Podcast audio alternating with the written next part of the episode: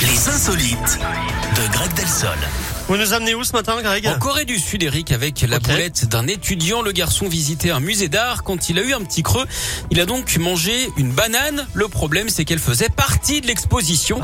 Elle était même estimée à 120 000 dollars. Mais Il a expliqué aux autorités qu'il avait euh, sauté son petit déj et qu'il avait un peu faim. Alors c'est quand même pas de peau. Hein.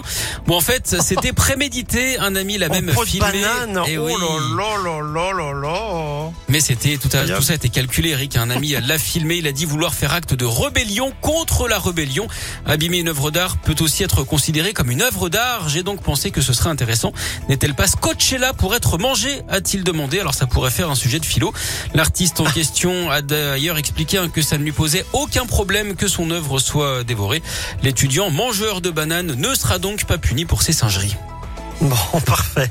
Merci beaucoup, Greg. On se retrouve à 11h. À tout à l'heure. À tout à l'heure. La suite, Gims Vianney, la même. Et l'ISO, to be